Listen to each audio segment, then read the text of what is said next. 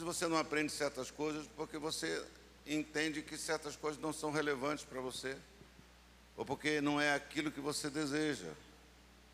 Aprendi aqui e também vou contrariar algo que foi dito aqui. Que tenho o privilégio de ser o primeiro a dizer aqui que o pastor Ângelo disse que nunca foi falado nessa igreja. Traga todo o seu salário para a igreja. Dê o teu salário todo para a igreja. Não porque a igreja precisa, não porque a igreja depende, mas porque você tem essa entrega. É claro que nem todo mundo pode, mas você sabe que tem gente que pode e não faz. Nem todo mundo pode, não é verdade? Na igreja de Caxias a gente paga 12 mil reais de luz. E aí eu pergunto lá, quantos irmãos gostariam de ser abençoados ao ponto de você pagar a conta de luz sozinho da igreja?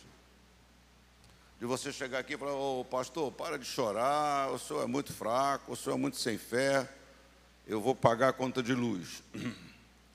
Aí as pessoas levantam a mão. Aí eu digo assim: cuidado agora que é perigoso essa hora. Porque Deus sabe de tudo. E se Deus te der condições e você não der o dinheiro para a luz, porque o pastor não sabe de nada. Eu, pelo menos, não sei. É, 2% do, da vida das pessoas que eu sou pastor, no que se refere às condições financeiras das pessoas.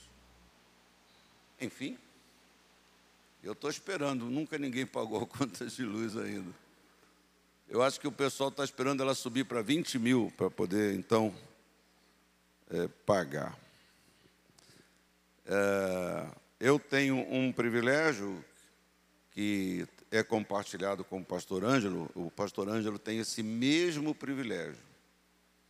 O privilégio que eu tenho é de ser o pastor mais longevo em Duque de Caxias primeiro pastor pastoreou três anos, o segundo pastoreou 16 anos, e eu sou o terceiro pastor daquela igreja e já estou lá, vou completar agora 25 anos em junho. Vou fazer bodas de prata lá. Então, o pastor Ângelo tem esse privilégio, não sei se você sabe disso, mas o pastor Ângelo é o pastor mais longevo aqui dos pastores que já serviram a Deus nesta igreja. Isso significa que está na hora da gente voar, né, pastor? Há muito tempo. Chega um ponto que as pessoas dizem, pelo amor de Deus, né? Você já sabe o que o pastor vai pregar, você já está acostumado, você já sabe o que ele vai dizer, você já conhece, você nem procura o pastor porque sabe que ele não vai concordar com você, porque você já está inteirado, não é verdade? Mas Deus abençoe por esse privilégio. Por favor, não me permita esquecer de uh, orar pelo pastor e pela sua esposa, Rosali, que inclusive é a mesma esposa desde que ele veio para cá, não mudou, graças a Deus.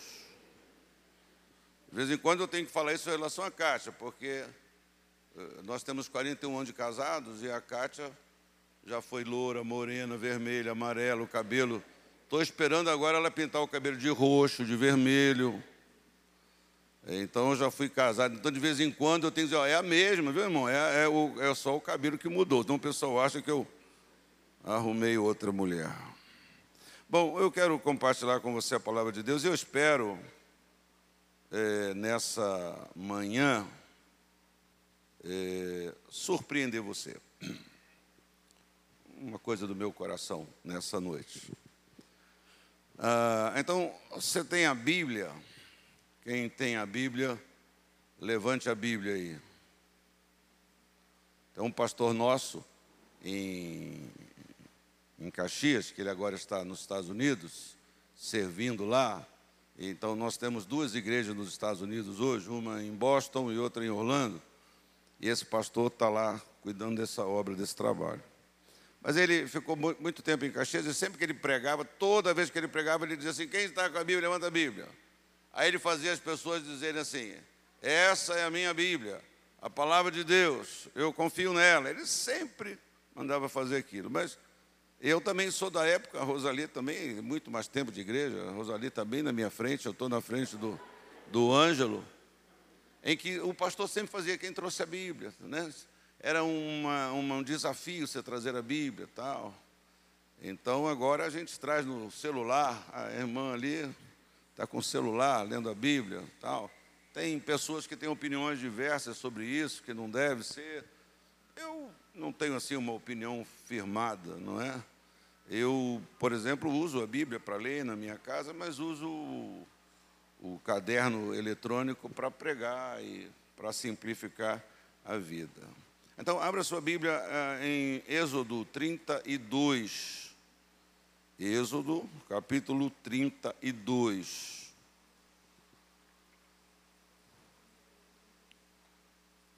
A igreja de, Caxi, de Caxias, de Juiz de Fora, sempre produz no meu coração uma saudade, sempre produz no meu coração um desejo de estar aqui. Gostaria de estar aqui mais vezes do que posso estar, do que as minhas responsabilidades permitem. Êxodo 32, do verso 1 ao verso 10. Eu uso a nova versão internacional das Escrituras. Ah, Deixe-me ler então. Diz assim: O povo, ao ver que Moisés demorava a descer do monte, juntou-se ao redor de Arão e lhe disse: Venha, faça para nós deuses que nos conduzam Pois a esse Moisés, o homem que nos tirou do Egito, não sabemos o que lhe aconteceu. Respondeu-lhes Arão: Tirem os brincos de ouro de suas mulheres, de seus filhos e de suas filhas e tragam-nos a mim. Tragam-nos a mim. Todos tiraram os seus brincos de ouro e levaram a Arão. Ele os recebeu e os fundiu, transformando transformando tudo num ídolo que modelou com uma ferramenta própria, dando-lhe a forma de um bezerro. Então disseram: Eis aí os seus deuses, ó Israel, que tiraram vocês do Egito. Vendo isso, Arão edificou um altar diante do bezerro e anunciou: Amanhã haverá uma festa dedicada ao Senhor. Na manhã seguinte, ofereceram holocaustos e sacrifícios de comunhão. O povo se assentou para comer e beber e levantou-se para se entregar à farra. Então, o Senhor disse a Moisés: Desça, porque o seu povo que você tirou do Egito corrompeu-se. Muito depressa, se desviaram daquilo que lhes ordenei, fizeram um ídolo em forma de bezerro, curvaram-se diante dele, ofereceram-lhe sacrifícios e disseram: Eis aí, ó Israel, os seus deuses que tiraram vocês do Egito. Disse o Senhor a Moisés: Tenho visto que este povo é um povo obstinado. Deixem-me agora para que Deixem-me agora para que a minha ira se acenda contra eles e eu os destrua, depois farei de você uma grande nação. Pai, fala conosco nesta manhã, Pai. No, no, no bem deste lugar, nesse manhã agradável de vida, de sol, Pai, aqui na tua casa, na comunhão, na adoração, nesse ambiente tão tão edificante, abençoador para nós, nós pedimos a tua bênção, a tua graça, a tua unção, para que nós possamos ouvir esta palavra, receber este recado no nosso coração e que nós tenhamos aquele, aquela graça do Espírito Santo para prontamente responder, para prontamente atender aquilo que o teu Espírito Santo fala ao nosso coração. Que assim seja e que em tudo e por tudo o teu nome seja glorificado. Amém? Louvado seja Deus. O povo de Deus estava há muito tempo escravo, muitos anos escravo. Né? Os, o pessoal em certos programas pede ajuda dos universitários. Eu sempre peço ajuda aos teólogos da igreja, né? Eu tenho lá alguns pastores, você que é teólogo, me ajuda aí.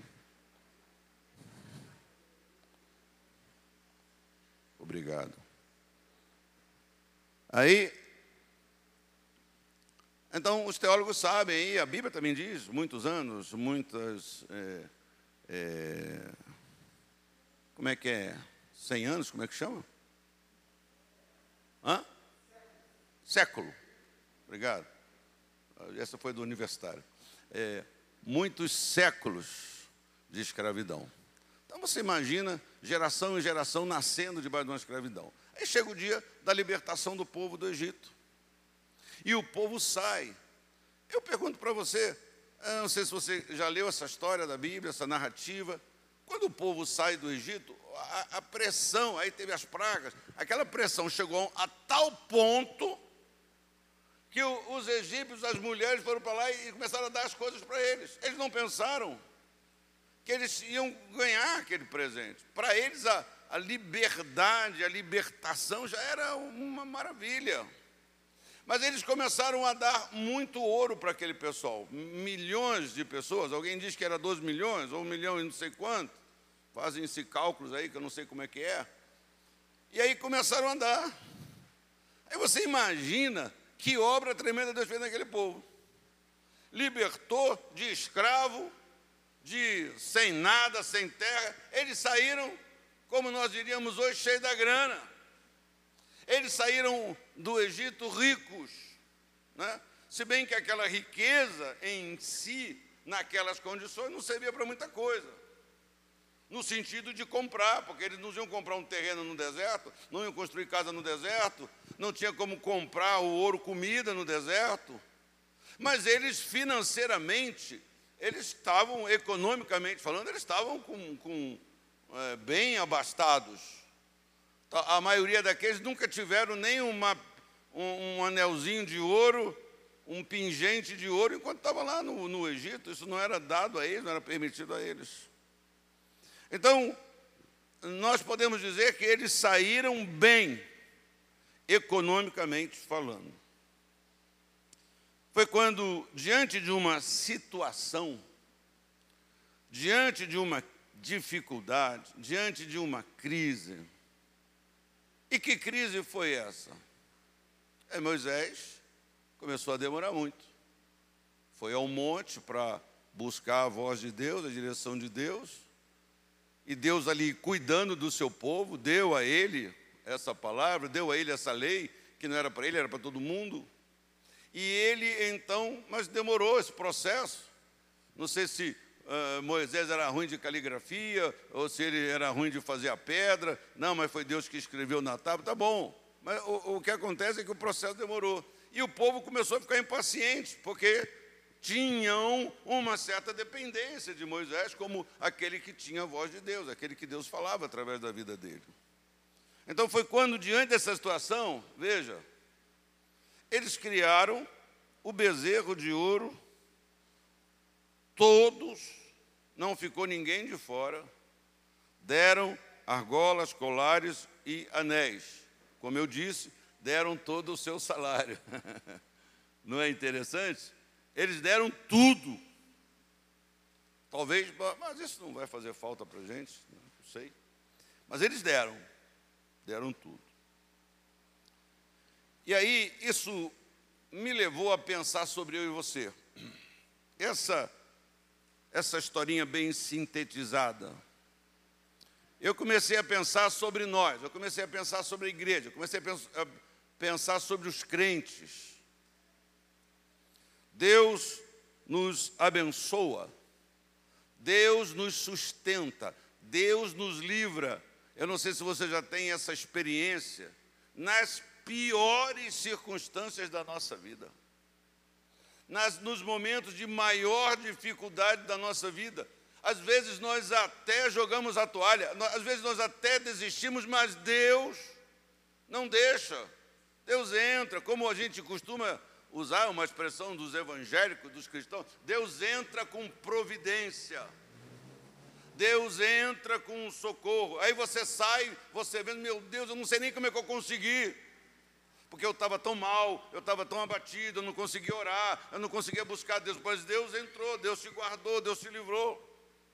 Nas dificuldades, já alguns aqui mais extremas da sua vida, nas situações que você já passou de grande confusão e perturbação. É, muitos de nós têm passado pelas dores do, comuns do, daqueles que estão do lado de fora. Eu não vou entrar aqui em mérito de nada. Mas quantos têm tido o seu casamento arruinado? Quantos têm vivido dores inimagináveis ou impensáveis até então? Eu sou crente, eu obedeço a Deus, eu faço a vontade de Deus, eu busco o Senhor. Eu, eu no entendimento daquela pessoa, e, e é segundo isso mesmo, não sei, ela está buscando o Senhor, não sei se está buscando em primeiro lugar o reino, mas está buscando. E a pessoa fica confusa com isso tudo. Não é? Os porquês se multiplicam. Isso acontece. Mas Deus, Ele está nos sustentando. E a tragédia de muitos hoje é a tragédia do povo. Que nessas, do povo aqui que saiu do Egito, nessas horas, quantos não têm utilizado a bênção em coisas que nos afastam de Deus? Não usamos aquelas bênçãos que nós recebemos do Senhor para servir ao Senhor, para manter. Não, a gente é, pega aquilo e começa a pensar em coisas que seriam boas. E nós vamos construindo sem perceber, sem a cara de um bezerro. Mas a gente vai construindo tipos de bezerros de ouro. E como o povo fez, aí eu, eu não me lembro, pelo menos até então, o povo nunca tinha celebrado uma festa dessa para Deus. O povo nunca tinha se refastelado, usando a expressão da, da NVI, te, fez uma farra santa, fez uma farra na presença de Deus. Nunca.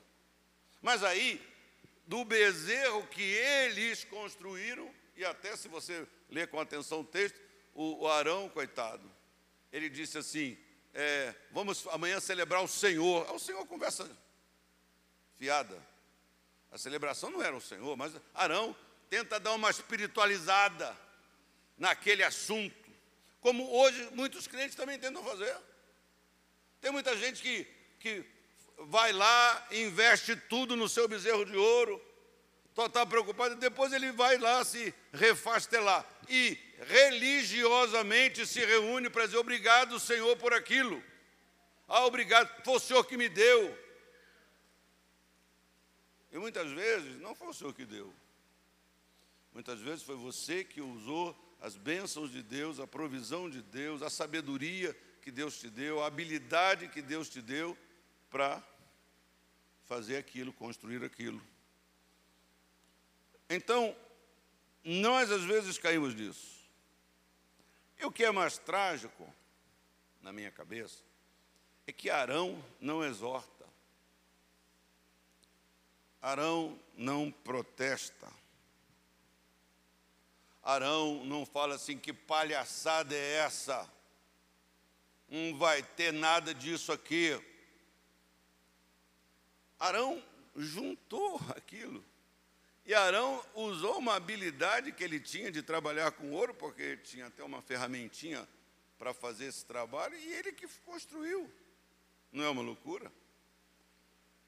Você sabe eu procuro cumprir o meu chamado, que é o seu chamado também, não é o chamado meu pastoral, é o chamado nosso para sermos testemunhas de Jesus, para anunciar boas novas, para falar que Deus ama o perdido pecador, não é? Esse, é esse é o nosso chamado.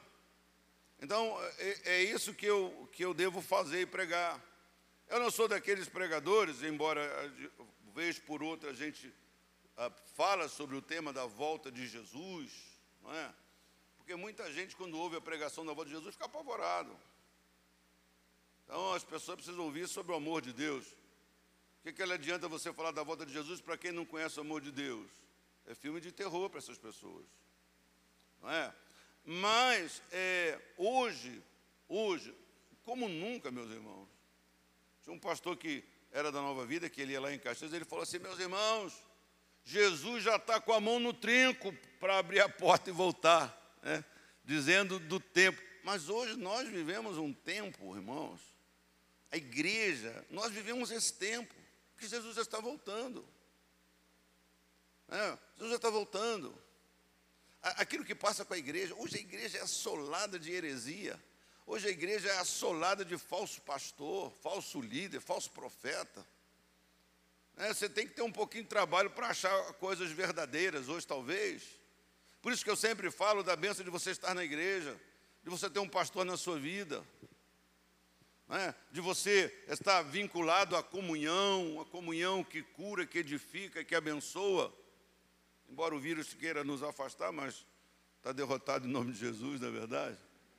Nem que a gente tenha que pôr um escafandro, escafandro, a gente vem todos aqui de culto. Vamos, porque é importante, é necessário, é mandamento do Senhor não se afastar da comunhão, né?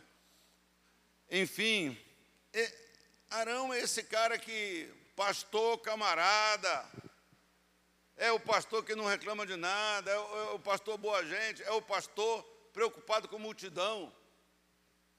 É o pastor preocupado com o público, não, não contraria, não fala de inferno, não diz que está errado, não diz que o que o irmão fez é pecado, o irmão, isso é pecado, isso desagrada a Deus. Não, não pode falar isso.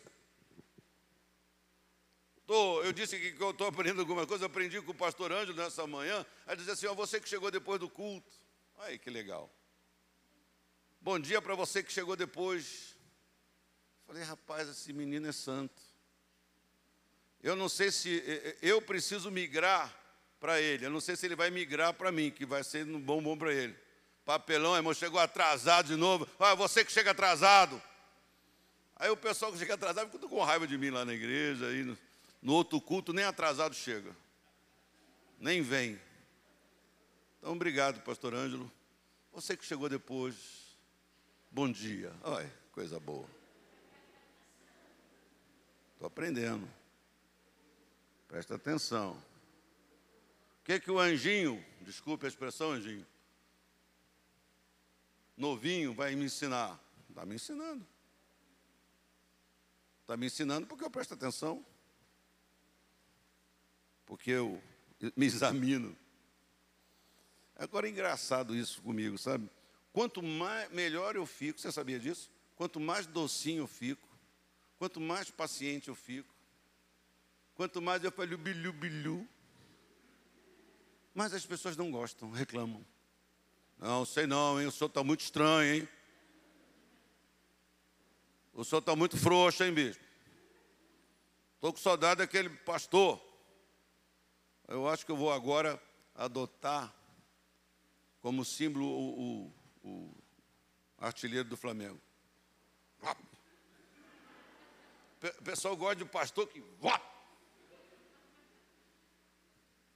Porque diz a Bíblia: leais, verdadeiras são as feridas de quem ama.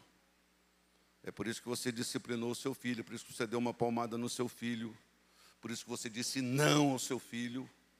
É porque você queria atormentar ele. Não, é porque você quer que ele cresça bem. Você quer que ele seja forte. Você quer que ele tenha entendimento do que é bom, do que é ruim. Aí não, aqui não, ali não. É, minha mãe, eu quero. Não vai. Que mãe horrível, não, que mãe linda. Que mãe zelosa. Entendeu? Amém? Então, não reclame do seu pastor, dê graças a Deus. Dê graças a Deus se você tem um pastor que te abraça, que te ama, que te apoia, mas que também te chama a atenção. É o que, que o pastor está pensando que ele é. Ele é só pastor. Eu não estou pensando nada. Então, vamos voltar aqui. Esse é o problema.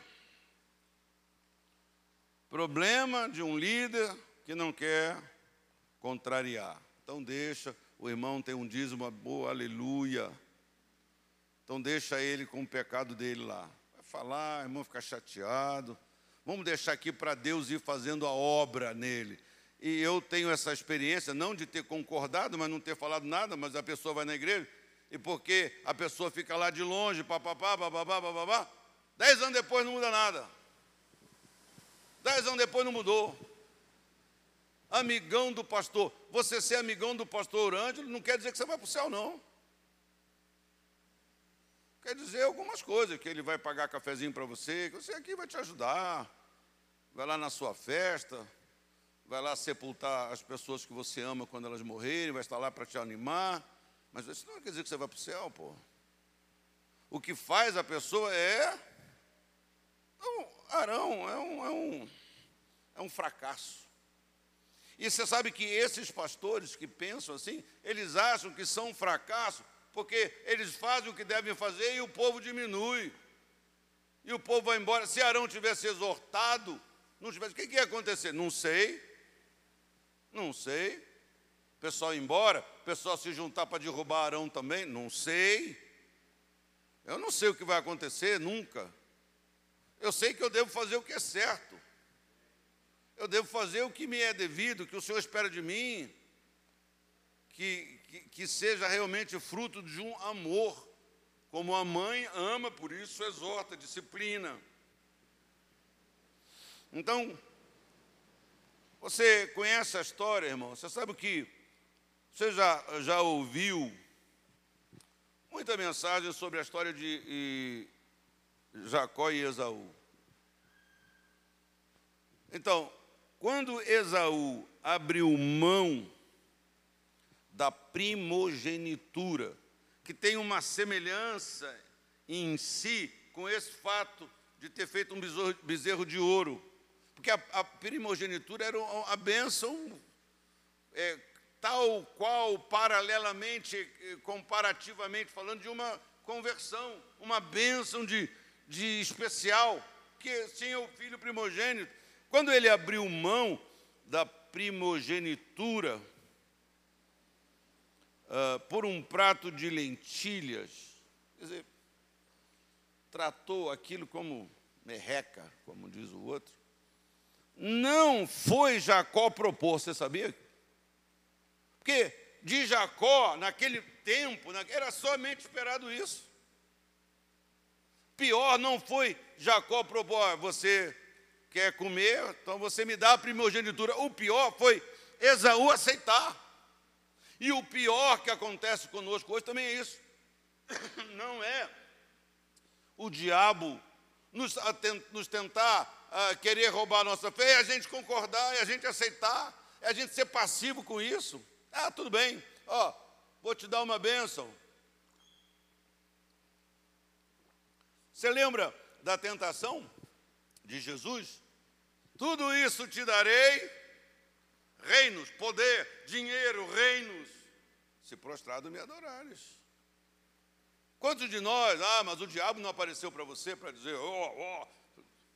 Mas as circunstâncias, a ilegalidade, o por fora, o trambique, ó, você vai se dar bem, você vai conseguir a, a, a, é, diminuir o seu percurso para você ficar bem financeiramente, a sua família vai ser muito abençoada. Ah, eu estava pensando na minha família, é mesmo? Ah, eu, eu participei do negócio da Lava Jato, da Lava Devagar, de qualquer situação negociada, é porque na hora, poxa, eu queria dar uma coisa melhor para a família, e você conseguiu? O que esse cara dá para a família? Vergonha, vai preso, ao filho, a mulher, é você. Então, para mim, isso foi que é o pior. Não adianta você culpar o mundo, que o diabo, que o Esaú, o nosso Esaú, não, o nosso Jacó, que vem propor roubar nossa bênção, tirar-nos da presença de Deus. Ser fiel à visão e chamado recebidos do Senhor. Ser fiel. Às vezes a gente tem uma noção humana sobre certas coisas. Eu estava conversando com uma pessoa, dizendo para ela: olha, quando a gente chegar no céu, uh, se a gente chega lá, como eu creio que nós vamos chegar? Quem crê que vai chegar no céu? Não que eu vou chegar, que você vai chegar. Parece que é mais fácil crer que o pastor vai, porque o pastor é uma benção, hein? Nossa, mãe, claro.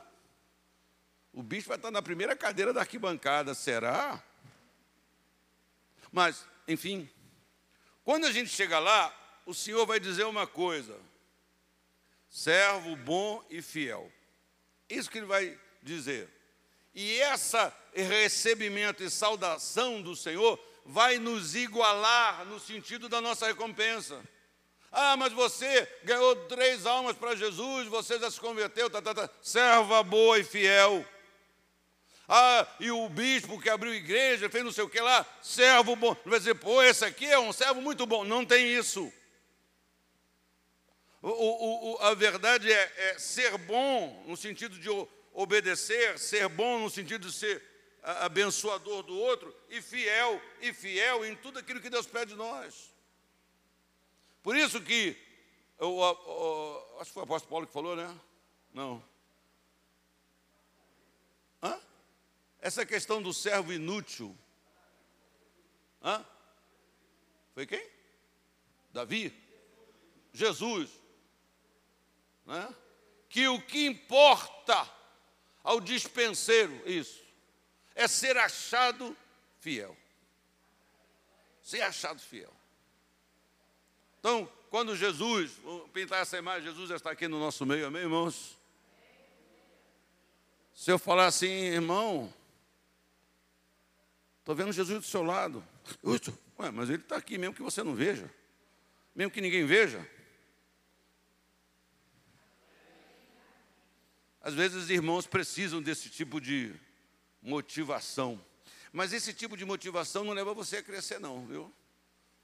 Pode ser dito num determinado momento, mas se todo culto aqui você vai, vai ser consolado, que bom, e não vai mudar de vida, e não vai acertar a sua vida porque Jesus está sendo enrolado por você, né? Porque tudo que você faz de errado, o pastor chega e fala: Estou vendo Jesus do seu lado, você, poxa, está na vitória. Esse é um tipo de coisa que nos faz confortáveis para desobedecer, para fugir de correções que a nossa vida precisa. Então, ser fiel à visão e ao chamado recebido do Senhor. Por que me assento e por que me levanto? Qual é a minha motivação? Entendeu? Por que me levanto? Porque você se levanta para qualquer coisa, se levanta para ir trabalhar, se levanta para ver o culto. Está entendendo o que eu estou dizendo? Se levanta para tocar, chega no culto, se levanta para fazer, se levanta. Qual a sua motivação? Qual é a sua motivação? Porque também eu me assento. Você lembra que Ananias, Azarias e Misael foram convidados a dançar. Não foram? É o seguinte, cabra, quando eu tocar o pífaro, a cítara, o cavaquinho, a cuíca, o reco-reco, a bateria, então vocês vão dançar e celebrar a estátua. Então eles foram convidados a dançar. Quem gosta de dançar aqui? Gosta de dançar? Dançar, dançar. Gosta? Gosta, Jane? Gosta de dançar? Pô, dançar é legal, né? Eu também gosto de dançar. Você sabe que eu chamo minha mulher para dançar, mas ela não quer dançar. Hoje, antigamente ela dizia uma coisa, hoje ela fala que eu estou muito barrigudo, aí não dá para dançar direito. Dançar é uma coisa boa como muitas tentações que nós recebemos, elas são legais, são agradáveis. Entendeu? Então, muitas vezes a gente está dançando uma dança que não é para a gente dançar. A gente está participando de coisas que não é para participar. Então, Sadraque, eles não foram convidados, eles foram. Era uma questão de risco de vida, vida ou morte. Se dançar vivo, se não dançar morto. Eles foram impostos mas eles se recusaram a dançar. Tiveram a coragem e a firmeza de, dançar, de não, não ceder àquela palavra. E por isso eu creio que eles estão dançando no céu agora, né? Estão dançando a boa dança na presença do Pai, o júbilo e a alegria. Então, é... quero fazer um pequeno apêndice aqui para dizer que a Igreja de Nova Vida, que vai completar esse ano 60 anos, e está sendo preparada uma Bíblia comemorativa dos 60 anos. A Bíblia vai ter um, um encarte com um resumo da história e com algumas fotos. Está sendo e será publicado também um livro que é coordenado, escrito pelo bispo Tito Oscar, 60 anos da história de Nova Vida no Brasil.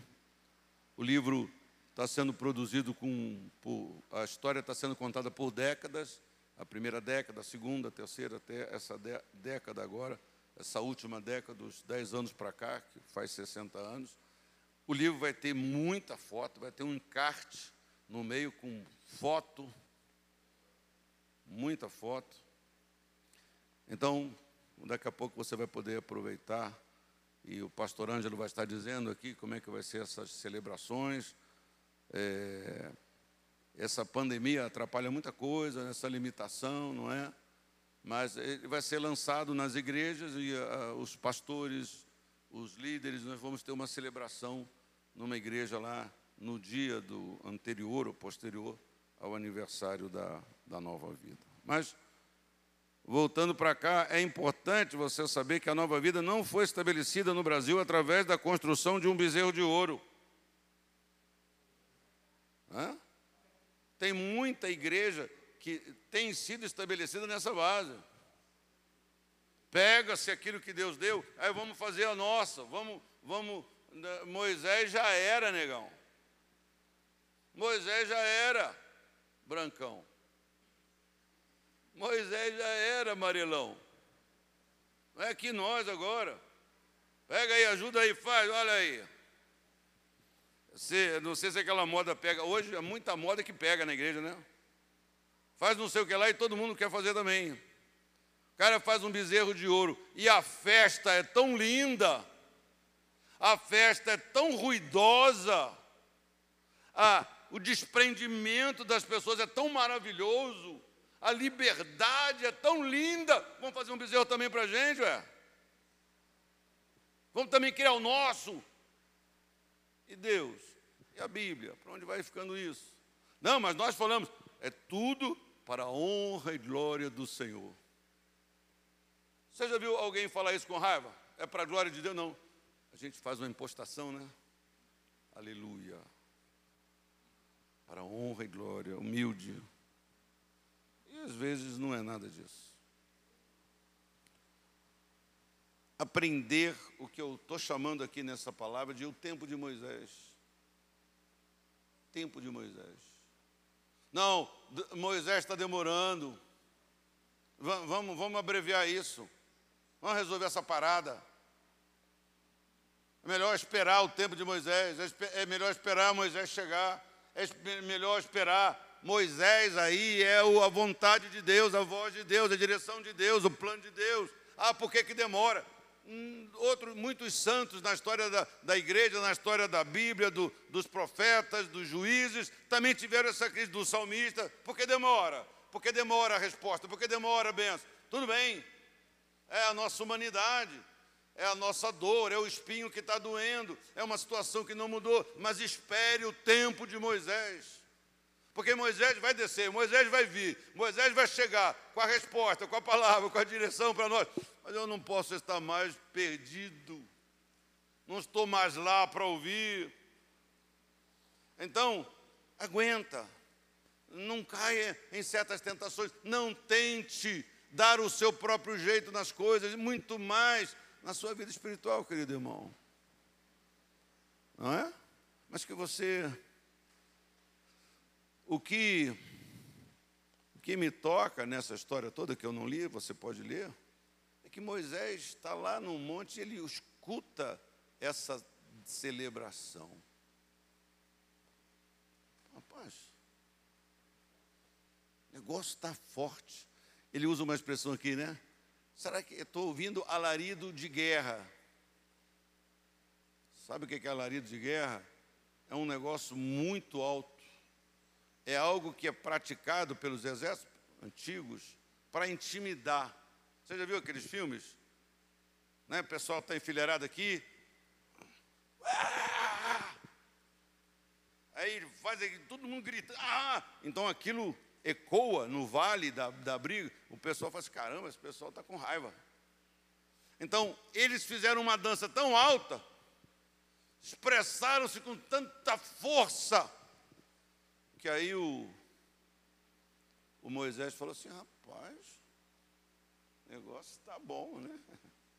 Aí, não, não, não, olha, eles estão celebrando um bezerro de ouro lá.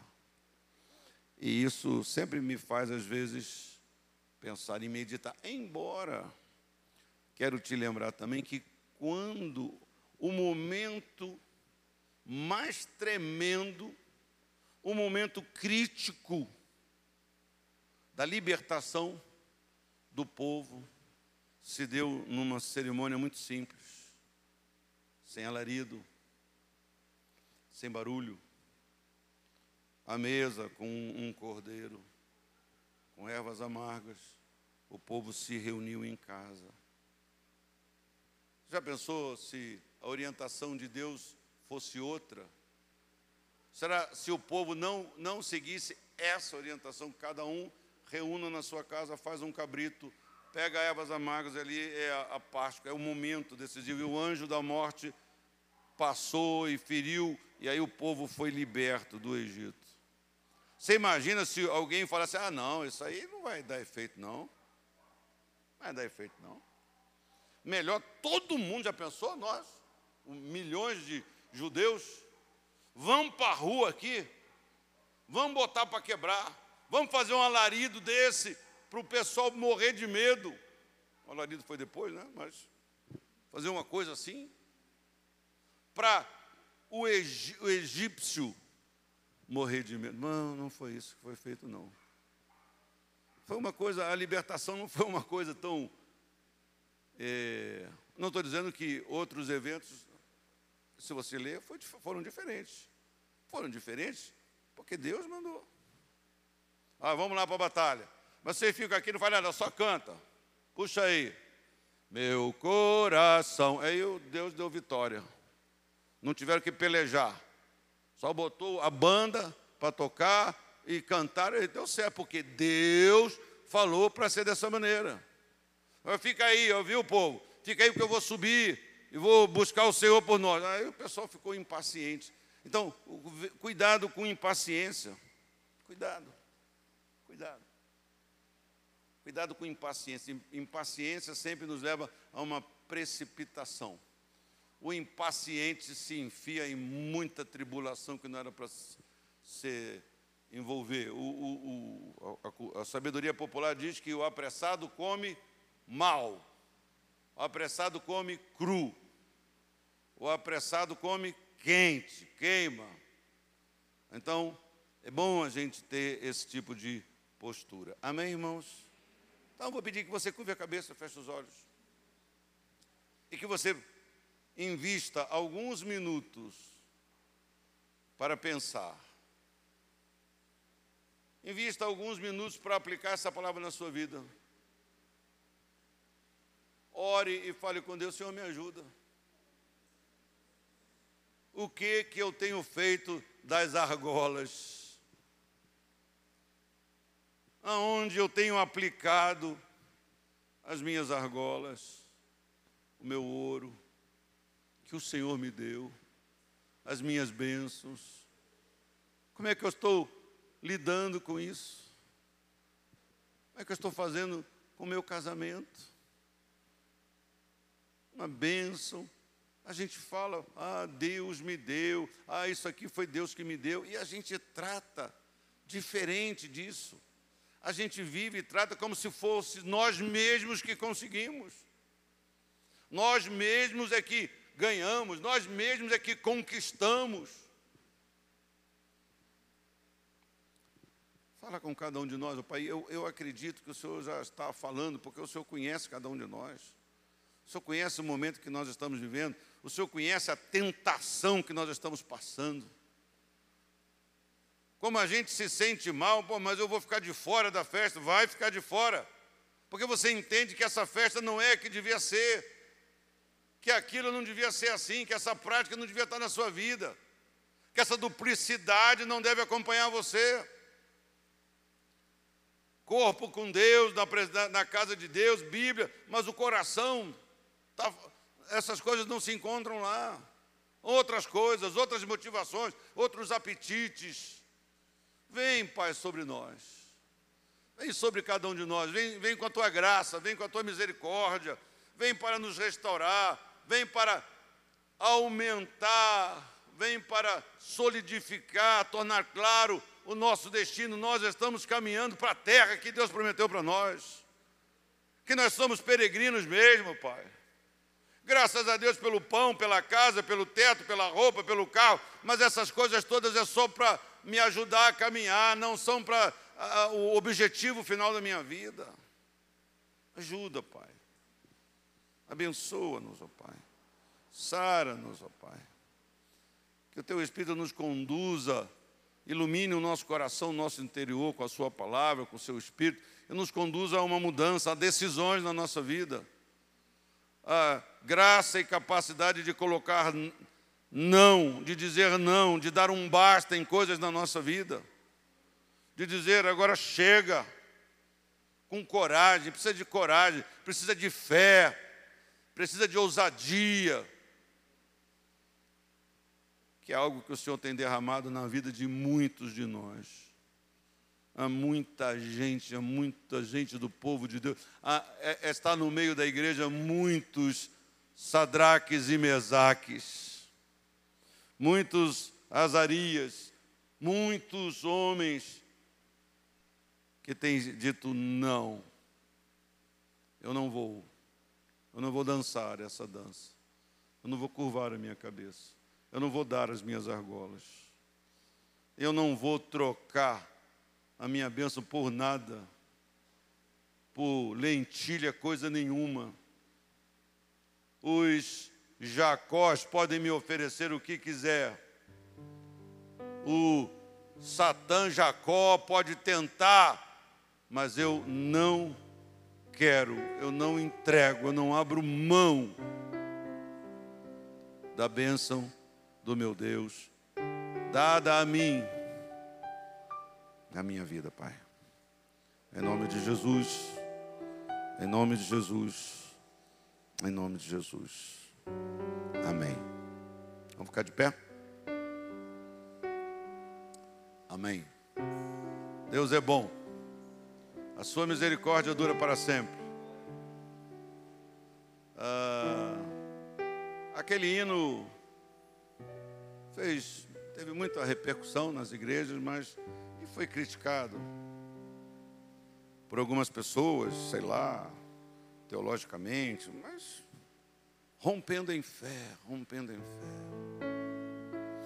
Cada vez que a minha fé é provada, aí Deus quer acabar contigo. Ah, Deus não está te dando. Não. Cada vez que a minha fé é provada, né, eu sou abençoado, sou fortalecido. É uma oportunidade. Tu me dás a chance. Apresenta-se uma oportunidade.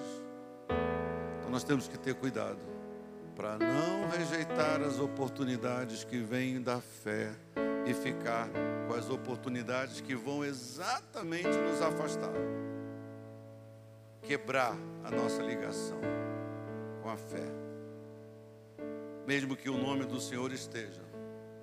Temos que ter cuidado como povo de Deus para não cairmos na do mundo. O mundo, quando alguma coisa acontece, eles dizem graças a Deus. Eles não estão nem para Deus, não pediram para Deus, mas eles dizem graças a Deus. É como se fosse apenas uma expressão. Eu penso assim, ah, mas você não pode fazer isso, está julgando. Mas tá bom, então já estou pecando então. Eu penso que algumas pessoas falam graças a Deus do mesmo jeito que as outras falam. Que sorte, caramba, que sorte. é o significado disso. Então, não é porque a palavra está na boca que aquilo quer dizer. Ah, glória a Deus aqui, oh Senhor, te louvamos. Não quer dizer que aquilo é adoração ao Senhor mesmo. Amém? Vamos cantar esse hino antes de a gente orar pelo pastor Ângelo?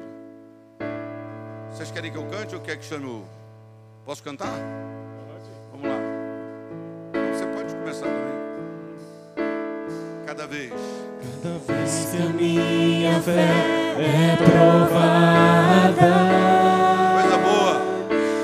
me dás a chance de crescer um pouco mais. É, As montanhas e vales, desertos e mares que atravesso me levam pra perto de ti.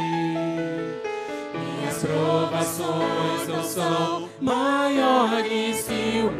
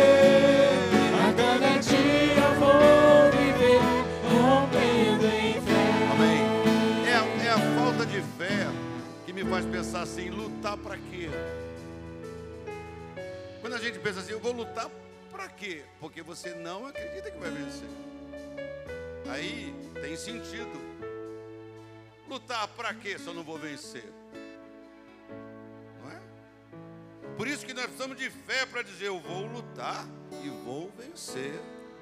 Pela fé no meu Deus com a ajuda do meu Deus. Ah, eu vou plantar, eu já plantei tanto. Não vou plantar não, porque eu não vou colher mesmo. Não, não vai plantar mesmo e não vai colher mesmo. Esse pensamento vai se tornar verdade. Mas se você pensa, eu vou colher, e você planta, e você diz, Senhor, abençoa essa semente, você vai colher. Amém? Amém. Pastor Ângelo.